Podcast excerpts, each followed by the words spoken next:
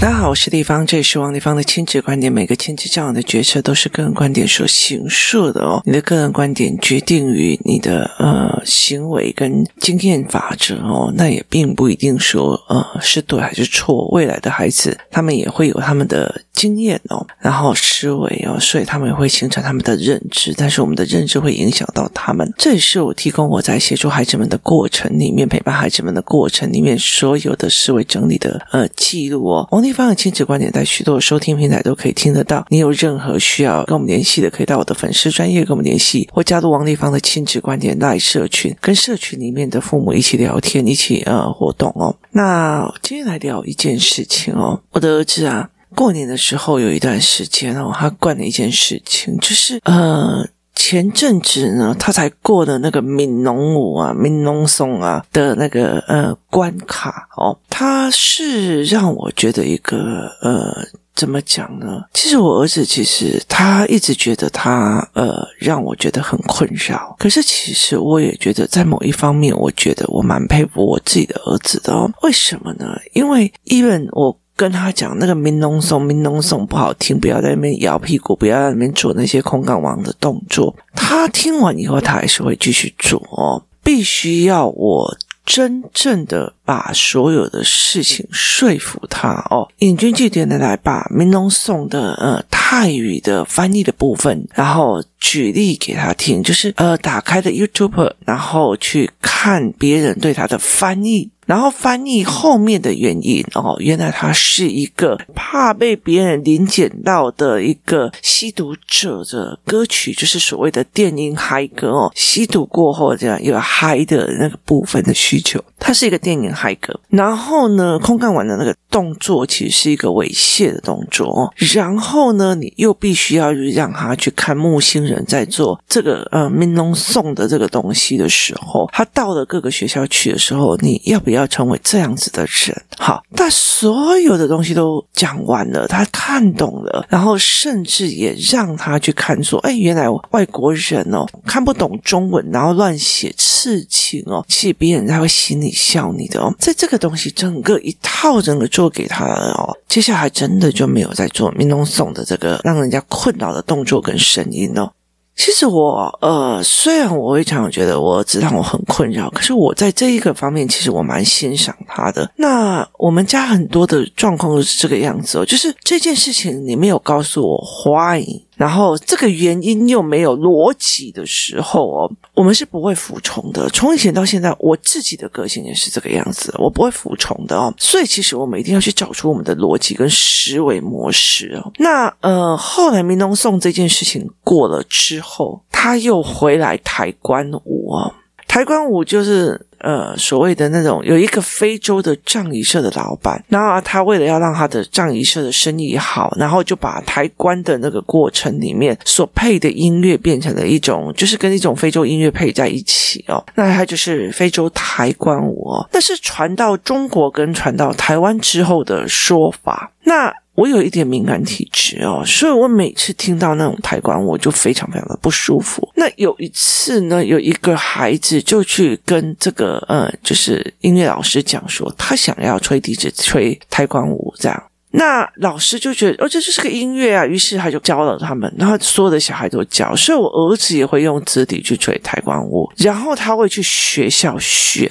可是对我来讲，我很不喜欢，因为。笛子这种东西，再加上抬棺舞这种东西，我是对我的体质来讲是一件非常不舒服。可是因为那个时候，呃，那个老师这样说，所以后来我就没有去处理这一块哦。但那一天其实到了，呃，其实都已经是。过年期间，然后我们要出门运动，我儿子又开始抬棺舞了哦。因为前几天他的朋友们也在做这件事情，我那天就非常非常生气，沿路都在念他哦。后来我真的到了那个运动场的时候，我就受不了了，我马上叫我的女儿拿出了她的那个阅读器，她的阅读器的版本是有所谓的呃书写版的。然后呢，因为我自己的阅读器也是有书写版，可是我那天因为嫌太重要运动，所以我就没有拿我的书写板去哦，然后我就马上画格子哦。那画格子的作用在于是，我去跟他们讲说，呃，例如说，你可以在 YouTube 打开，打开之后呢，你只要输入 YouTube，输入了招财音乐。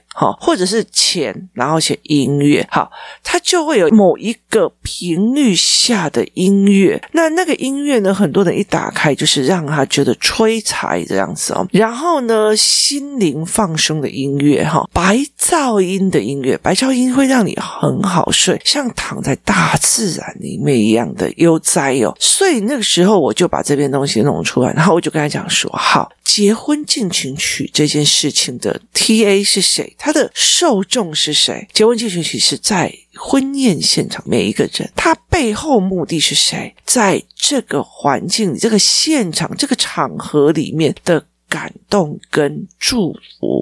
所以他的音乐可以很哀伤的嘛？哦，不行。好，所以其实不一样的。然后接下来呢？好，Merry Christmas 这个音乐，它的受众是谁？是。在欢度耶诞节的每一个人，所以他的音乐比较快乐，或者是哀伤都有哦。Last Christmas 就是上一个耶诞节那一个，好，也是会有的哦。那接下来呢，我就会再开始跟他谈说，那新年呢？新年的 TA 是谁？是过农历春节的每一个人，所以他背后是祝福接下来这一年平安喜乐。好，请问一下。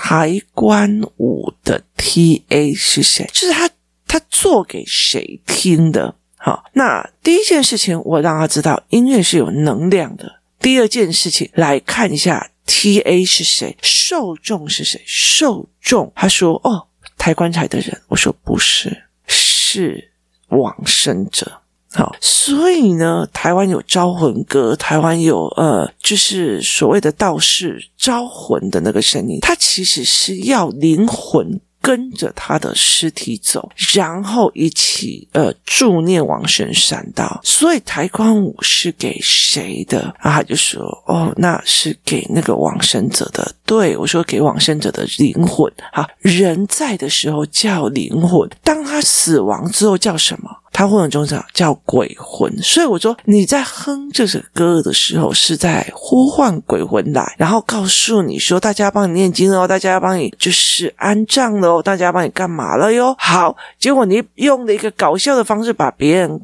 吸引过来之后，nothing，没事哦，没事，你可以叫吗？某某某，你过来。然后他就已经好不容易看我冲过来了，没事。再过没多久，来某某某，你过来，好，没事。玩两次以后他会火，我说会。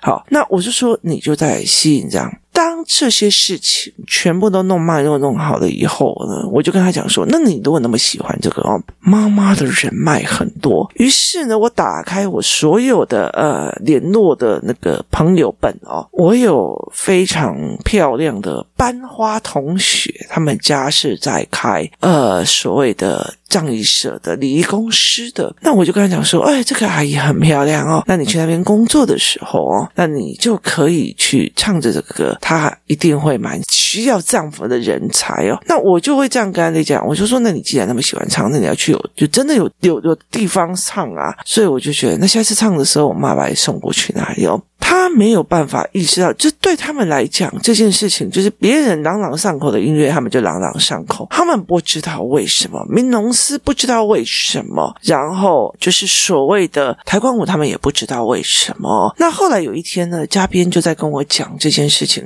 的时候，其实我后来在谈这件事情的时候，包括商业逻辑啊、商业概念也有啊，哦，就是包括音乐的商业的商业概念也有。那后来我们在聊这件事情，嘉宾就说：“哎，奇。”怪哦，他女儿也会看掉抬棺舞的影片，他也会看明农斯的影片。那为什么他并不会去这么 focus 在这一块哦？那这一件事情，诶，我们就觉得蛮有趣的，因为我女儿也会啊。可是他说，男生只要可以搞笑，就不计代价哦。那后来有一天呢，呃，那个时候刚好舒展，舒展的这一个过程里面。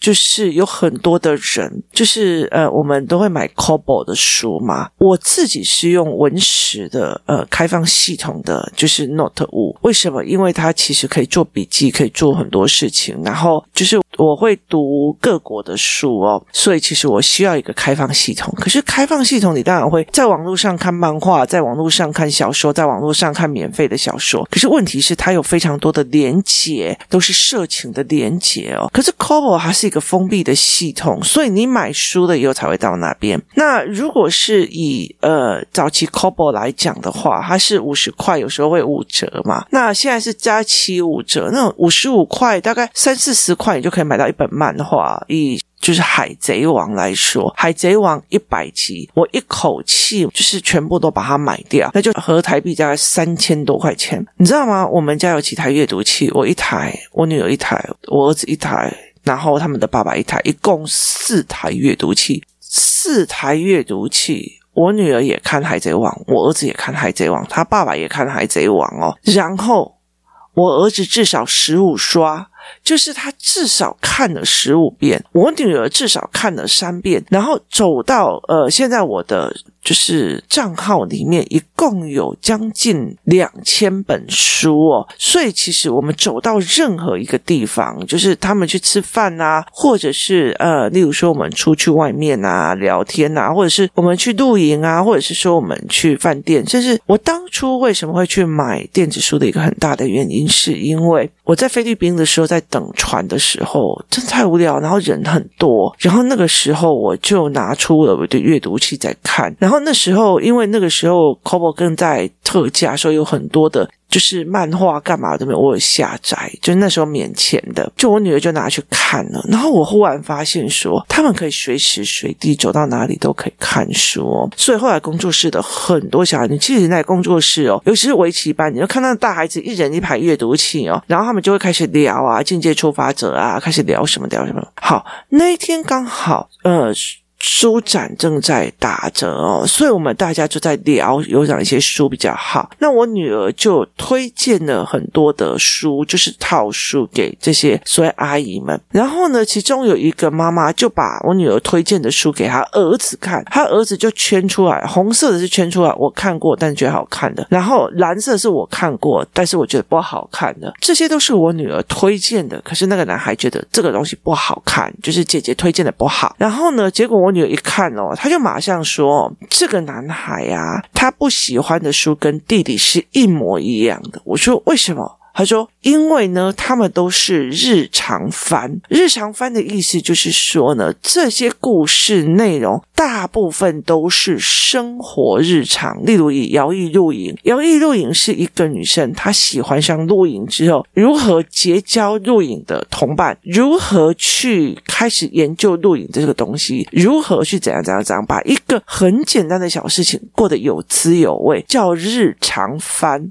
好，那呃，高木。”同学就是他，也是一个非常非常近的日常。然后呢，呃，还有一一本叫什么？还有一个叫做《书店的小老板娘》这一本书呢，是有一个女生，她嫁给了一个男孩子，然后他们共同经营那个书店。可是才过没多久，那个男生就死掉。他在那种无聊的每天打开门，然后。过着那种卖书等客人来上门的这个过程里面的小小日常记录，那男孩不喜欢。那所以后来在这整个过程里面，我们忽然发现了一件事情：男孩很难理解日常生活的点点滴滴的那种细微的美感，可是女生很爱，这女生是看得懂的，男生是看不懂的。男生要有刺激点，三步一流血，五步一刺激，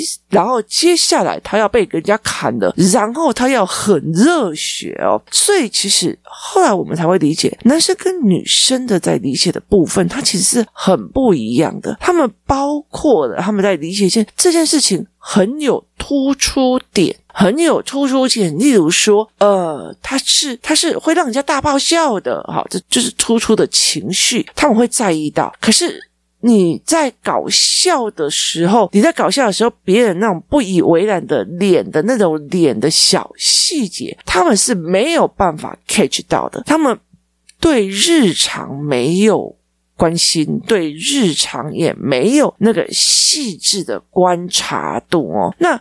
呃，其实呃，我也会觉得说，像嗯，有一些人跟我讲，哦，我要看安达充的啊，或干嘛？我说没有，我不要。为什么？因为有些男生喜欢，我就说，哦，那个根本就。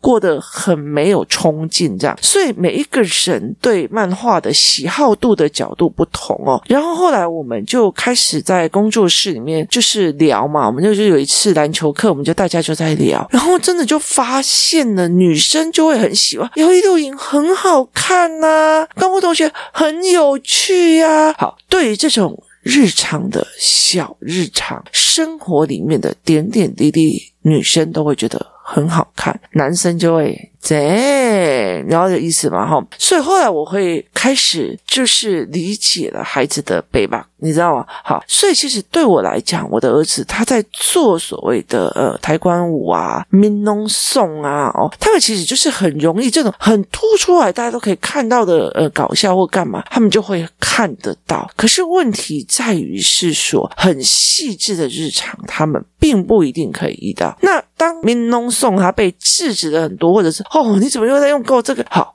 他会累积的过多的失望。这也是我最近一直想要开始去呃面对我儿子的这个状况，就是他好像觉得我再怎么取悦你都不对哦，就是我唱民农，你为什么不会开心？哦，我我我唱台湾，我不是要得你们开心，因为他觉得在男生的团体突出来的这一块是让很大的人开心的。可是我妈妈就觉得，哦，你怎么可以又再唱这个？你到底要惹我到哪个程度了？好，他是没有办法接受。当他可以开始懂日常的时候，他会。陷入的一种忧郁，觉得我好像说什么都不对，我好像做哪件事情都不对哦。那这件事情给我非常非常大的检讨，就是呢，呃，男生的思维他是一个。出出点，它是一个呃思维的点，它并不是一个日常的一个思维模式哦。所以你看哦，像那种樱木花道那种忽然抱起来，哎呀，我是天才，然后灌篮哦，他们就会很嗨神哦，就是他们就会非常非常的嗨。所以他们其实是要情绪的爆点，剧情的爆点，然后呃很多东西的爆点，就是男孩会，哼，他死了没？他炸了没？他炸了没？他炸了没？他死了没？好，他们会要。这些所谓的爆点去处理，而并不是所谓的日常平凡凡，所以这是完全不一样的两套思维模式哦。所以这是两套不一样的思维模式，你怎么去看这一件事情，是一件非常非常重要的一个概念，就是。我怎么去看这件事情哦？我怎么去思维这件事情？这是一个非常概念的事情哦。原来在孩子思维面，这种东西才会有亮点。好，这跟很多的东西是一模一样的哦。例如说，我出去玩的时候，食物会变成我女儿的亮点。好，那我的亮点是什么？人。就是人，哈，就是去中国玩的时候去看人的面相，去呃菲律宾的时候看菲律宾的人的面相，去看到政治的面相哦，这对我来讲是很有吸引力的。可是孩子们他们要刺激点、爆点、乐趣点哦，刺激的哦，所以他们会变成这个样子哦。他们该搞笑的时候，他们不知道后国。所以你知道吗？那种现在最近不是呃，就是藏寿司一个日本的小孩，他去舔那个酱油啊，干嘛的没有？他其实。抖音里面的那种呃挑战，所以其实里面有很多的挑战，例如说龙之呼吸，去吸一种气体，到最后整个呃肺呀、啊、整个坏掉，然后或者是去挑战跳河啊，哦，他们其实在于是我用一个爆点去让人家了解，而网络这个世界去。加深了他这个爆点，例如说呢，呃，在玩电动的时候，哦，我杀，我杀，杀杀杀杀杀，好，这个是让他长期爆点的喜悦。然后，那媒体也是，然后很多东西，他们对人的真实的日常是不一样。我后来其实，我会跟我的儿子讲，我很欣赏他一点，就是其实我讲了一百次，我后来叫做我心疲力尽的时候，我就觉得一定是我用错方法。后来我才知道怎么去跟他谈，就是怎么。去跟他谈，我要告诉你为什么。所以寒假整个寒假我在做一件什么事情？以前老师跟我讲，叫他订正，叫他订正。我不想要去逼他订正，而是每个寒假在做的一件事情是，我们把这一题不会的想通，想通比订正给老师看那个准确度还重要。所以其实我并不是为了你订正是给老师通，而是你自己想通的这个过程，我陪你熬，这才是我真正的思维模式哦。所以其实我后来就会了解一件事情：男孩他在思维事情的状况，其实跟女孩的思维是完全不一样。用女生的思维去教是很危险的一件事情哦。很多人常常在跟我讲，为什么有些男孩子真的很没有担当，而几年级的还要妈妈陪来陪去，还要怎样怎样的？我就说，其实很大的问题是女人养儿子有很多的时候是用女人的标准、女人的思维在引导孩子的认知的哦。所以其实像我的儿子，其实他很跳动，很。不乖，很跳，是因为我自己本身就很跳动哦，然后我自己本身就非常的不女人哦，所以其实对我来讲，她就会变这样。可是有很多的女孩子，她真的要求小孩乖乖的、静静的、稳稳静静的，不要乱说话，不要干嘛。她其实是让孩子压抑到一个平凡点，可是他心中他看到的东西，他还是有爆点的，他未来还是会。爆炸的哦，所以叫做隐性的爆点跟出来的爆点在看哦。后来其实我觉得，呃，我蛮庆幸我自己的孩子都是那种不是你叫他乖乖的就服从的那一种人哦，就是规矩就是来挑战的。很大的一个部分是你要告诉我为什么。所以其实，嗯，我教他读书，我就要告诉他为什么。他的乘法不会，我要告诉他为什么。很多事情我要告诉他为什么，而且要他心服口服。那在这整个过程里面，他常会说为什么。这件事情你这样做决策的，你是怎么思维的？这才是对我最重要的一个思维模式哦。我在这整个过程里面陪孩子们去想这件事情，是一个非常非常重要的一个点哦。我怎么去陪孩子思维这一块？我怎么陪孩子去看这一块哦？它是一个非常重要的一个过程哦。所以怎么去陪孩子思维这一块，然后怎么带他们去理解这一件事情哦，然后我就会觉得说，这对我们来讲是一件蛮重要的。一件事情，你是不是有带孩子去看？你觉得对男孩的教养你也很痛苦。事实上，我们是不是在他们的思维模式里面去找一个呃思维的点哦？我常常会在讲一件事情是：当我们在政治界里面或者财商界里面想要去说服一个人的时候，是去揣摩这一个人他的养成过程里面，例如说他是理工脑啊，他是政治脑，他是什么，而去揣摩他的思维模式去说服他。那既然自己的儿子、自己的孩子，他是一个男孩思维，他其实已经很颠覆我们自己的思考模式了。我们后来才会理解说，那个爆点的问题点是怎么去产生。当他们去在这样子的逻辑里面的时候，我怎么去让它变成外显的爆点，变成内显的爆点？意思是说，外面的有趣变成哇塞，我想通了，过瘾的。这个脑袋里面的内线的爆点，这才是我接下来最重要的一个挑战。今天谢谢大家收听，我们明天见。